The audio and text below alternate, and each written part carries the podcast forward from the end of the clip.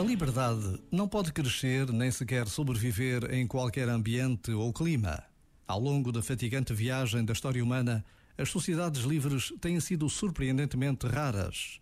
A ecologia da liberdade é mais frágil do que a biosfera terrestre. A liberdade requer hábitos puros e saudáveis, famílias sólidas, decoro comum e respeito destemido de um ser humano pelo outro. A liberdade requer florestas tropicais eivadas de pequenos atos de coragem, lealdades entrelaçadas, amores impetuosos, compromissos eternos.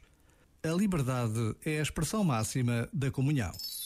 Este momento está disponível em podcast no site e na app.